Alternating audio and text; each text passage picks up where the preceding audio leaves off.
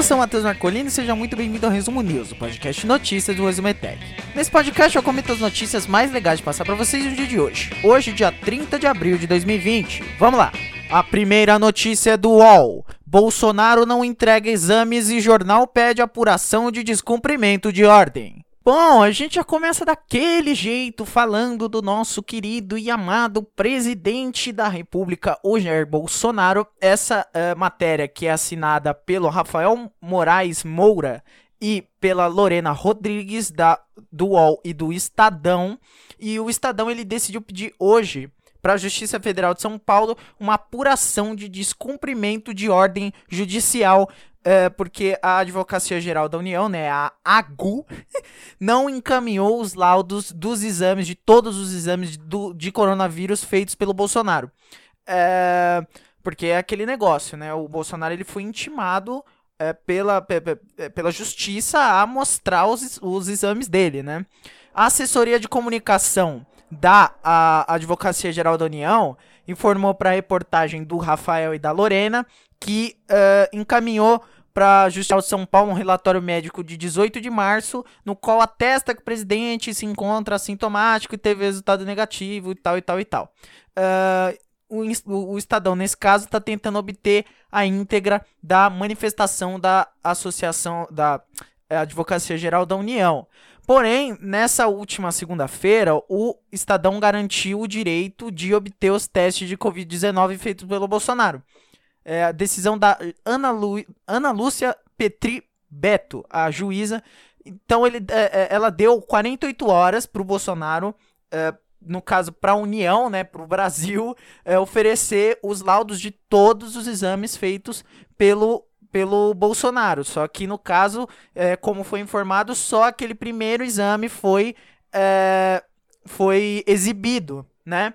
E é, abre aspas para o advogado do Estadão. A falta de transparência é absoluta. Estamos requerendo que a União seja intimada formalmente sobre isso.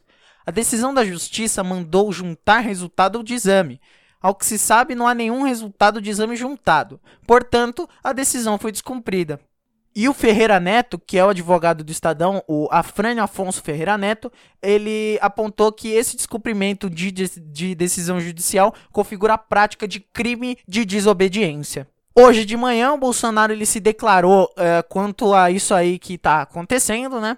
E em frente ao Palácio da Alvorada, vamos abrir aspas para o Jair Bolsonaro. A AGU deve ter recorrido. Se nós perdermos o recurso, daí vai ser apresentado. E vou me sentir violentado. A lei vale para o presidente e mais humilde cidadão brasileiro. Da minha parte, não tem problema mostrar o resultado. Mas eu quero mostrar que eu tenho direito de não mostrar. Pra que isso? Daqui a pouco quer saber se eu sou virgem ou não. Vou ter de apresentar exame de virgindade para você. Da positivo ou negativo, o que, que vocês acham aí? E aí, a pergunta que eu deixo para você que tá me escutando por que Jair Bolsonaro não quer mostrar o exame? O que, que ele está escondendo nesse exame? Vamos para a próxima notícia. Notícia do Globo Esporte. Raí diz que Bolsonaro tem postura irresponsável, sugere renúncia e teme volta precoce do futebol. Bom, o Raí ele foi é, entrevistado por, por, por, quatro jornalistas né, da, da Rede Globo e ele deu um posicionamento em relação ao Jair Bolsonaro que falou esses dias que queria que voltasse o futebol. E aí o Raí meteu o pau no Bolsonaro, diga-se de passagem. Uh, vou abrir aspas para o Raí agora. Ele está no limite, muitas vezes da irresponsabilidade, quando ele vai contra as argumentações da Organização Mundial da Saúde.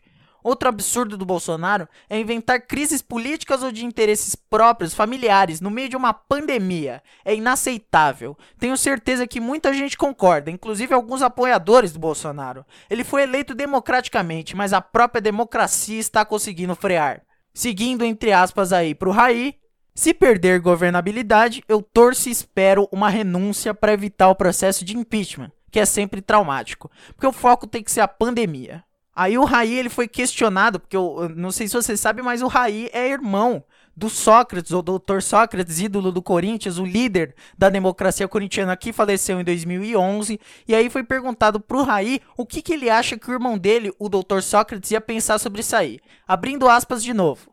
Bom, Se vocês acham que o meu depoimento foi forte, imagina o Sócrates. Inaceitável, indignação. Só que na natureza dele, ele iria se colocar e, obviamente, na mesma linha eu seguiria. E é o estilo do Dr. Sócrates, que com certeza teve uma importância gigantesca na história do país. O Raí ele ainda falou um pouco sobre uh, o São Paulo não querer que o, o futebol volte logo. O São Paulo está uh, pronto para seguir gradativamente essa volta, não tem pressa, tem que pensar primeiro nas vidas. E um grande posicionamento do Raí, uh, assim, bater palmas para essas declarações, porque a gente vê que o mundo do futebol, o mundo dos esportes, eles não se pronunciam sobre isso, eles não se pronunciam sobre essas pautas. E o Raí teve um grande posicionamento honrando a memória do, do, do Dr. Sócrates, que é, infelizmente não está mais entre a gente, mas que com certeza concordaria com o irmão dele. Próxima notícia. Notícia do UOL. São Paulo descarta afrouxar isolamento na capital e pode bloquear avenidas. Essa notícia ela não foi assinada uh, do UOL e diz que o secretário municipal de saúde do estado de São Paulo, Edson Aparecido, ele uh, uh, participou do programa Bom Dia São Paulo da Rede Globo e ele falou algumas coisas sobre o isolamento. Ele, primeiramente, ele disse que está descartado qualquer tipo de flexibilização da quarentena imposta na cidade por causa do coronavírus. Abre aspas para o Edson Aparecido. Já há uma decisão tomada. Nós não temos como relaxar as medidas de isolamento a partir do dia 10 de maio. Na capital é absolutamente impossível. Ao contrário, estamos iniciando uma discussão na prefeitura para que a gente possa fortalecer algumas dessas medidas, para que a gente consiga fazer com que o isolamento na cidade possa crescer desse patamar de 48%. Inclusive, o, o, o, o Edson ele disse que uh, São Paulo pode até participar, pensar em outros modos de desestimular as pessoas de saírem de casa, como por exemplo bloqueio de avenidas. Então, é, ele disse que os bloqueios não precisariam necessariamente ser totais, mas é, um, um, bloqueio reduziria muito uh, o tráfego, né, fazendo com que as pessoas se desestimulem a sair de casa. O, o, o, Edson Aparecido ele também disse que o Nelson Teich, o novo ministro da Saúde, ele não ainda entrou em contato com o estado de São Paulo. Ele elogiou Mandetta, coisa e tal, e disse que o, o, o, o Bolsonaro é o líder do país é, que ele está é, questionando a eficácia do isolamento social e destacou que a importância, ou no caso o, o, o, Edson Aparecido, ele destacou que a importância é que o governo federal e o governo dos estados tenham o mesmo tipo de linguagem, tenham a mesma linguagem. E as duas rapidinhas de hoje. Hoje, a, a, primeira rapidinha é da Carta Capital, que diz que o Lula descartou candidatura em 2022. É, o ex-presidente Lula, que agora está solto, é, ele é, ainda vai responder né, o processo dele em liberdade, é, mas ele disse que ele não vai se candidatar em 2022. Abre aspas para o ex-presidente Lula. Fico olhando minha vida, já fui longe demais. Acho que quando chegar 2022, o PT vai ter candidato. Eu sinceramente vou estar com 77 anos quando chegar outubro de 2022. Se eu tiver juízo, tenho que ajudar com que o PT tenha outro candidato e que eu seja um bom cabo eleitoral. Quero ajudar a eleger alguém que tenha compromisso com o povo trabalhando. E a outra rapidinha é que o Paris Saint-Germain, o PSG, foi declarado campeão francês após o, o campeonato francês uh, decidir por terminar a temporada antes do previsto, né? Então, uh, o PSG é o campeão, uh, o time do Neymar, né, ele liderava já a competição, a Ligue 1, com 12 pontos de vantagem para o segundo colocado, e o, o, o, o Toulouse e o Amiens foram rebaixados para a Ligue 2, então, uh, acabou a temporada lá na França e a França decidiu por deixar como estava campeão quem estava em primeiro, quem estava lá embaixo rebaixado. Aí, se você acha isso certo ou errado, já é outro papo.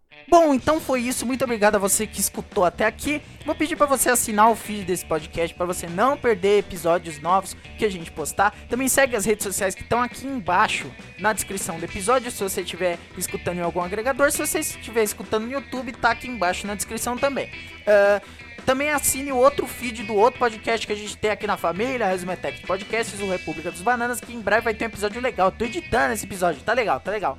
E é isso, eu vou ficando por aqui. Amanhã você me escuta um pouquinho mais. Tchau!